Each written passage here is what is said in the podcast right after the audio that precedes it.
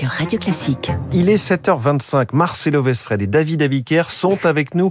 Bonjour messieurs. Bonjour, François. L'info politique Marcelo Vesfred, grand reporter au service politique du Parisien. Après une pause de plusieurs jours au fort de Brégançon, Emmanuel Macron revient sur le devant de la scène et c'est peu dire que ses soutiens attendent ce moment-là. Oui, début de quinquennat compliqué pour les macronistes. Le gouvernement est englué dans la période de réserve.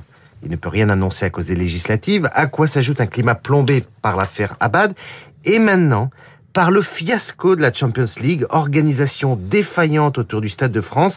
Les images ont fait le tour du monde et dans ce contexte, le chef de l'État va devoir reprendre la main.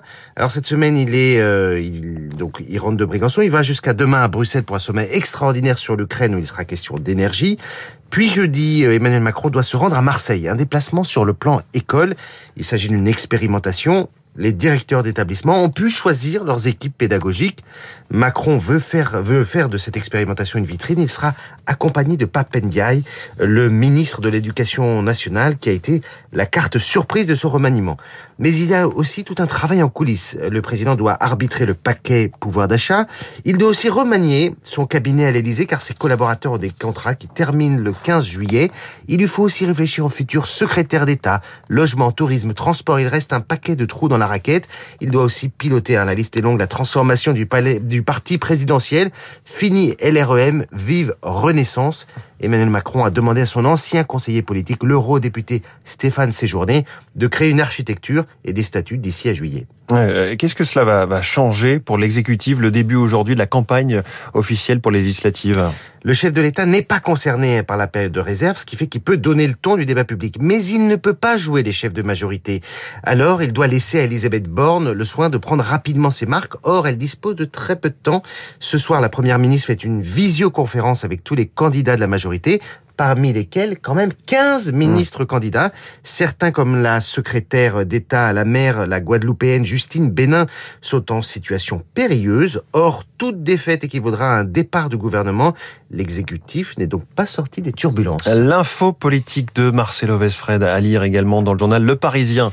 Euh, merci Marcelo. David Abiquière, les titres de la presse à la une ce matin. La honte. Stade de France, quelle honte. C'est la une de la dépêche du midi après le fiasco de la soirée de finale de Ligue des Champions samedi à Paris. Fiasco, le mot revient dans le Parisien aujourd'hui en France. Autopsie d'un fiasco. Libération préfère le fiasco policier. Et au fiasco, le Figaro ou l'Alsace substitue le chaos. Polémique et question sur un soir de chaos au Stade de France, titre le Figaro. L'Ukraine et la Russie, toujours à la une de la presse également. L'unité de l'Europe au défi d'une guerre longue, titre le Figaro toujours, alors que Ouest France s'intéresse au blé. Exportation, le chantage de Poutine. Et les échos font la une sur les menaces sur la sécurité alimentaire mondiale. Enfin, à la une de Sud-Ouest, le rugby donne l'exemple. La Rochelle, la coupe, la folie. Le fiasco parisien ne doit pas faire oublier que La Rochelle a gagné la Champions Cup.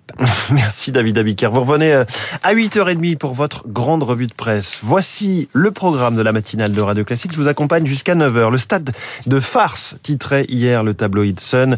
La farce de samedi soir met à mal le grand savoir-faire dont se targue bien souvent la France en matière d'organisation de, grands événements. La question du maintien de l'ordre à la française aussi est posée. Même la police de Liverpool semble sidérée par ce qu'elle a vu de ses confrères ce week-end. L'invité de la matinale, David Lebars, secrétaire général du syndicat des commissaires de la police nationale, dans ce studio à 8h15. Toute l'actualité commentée, comme chaque jour, par nos esprits, nos esprits libres. À 8h40 ce matin, c'est le philosophe Luc Ferry qui sera au micro de Guillaume Durand dans Esprit Libre, donc dans un peu plus d'une heure.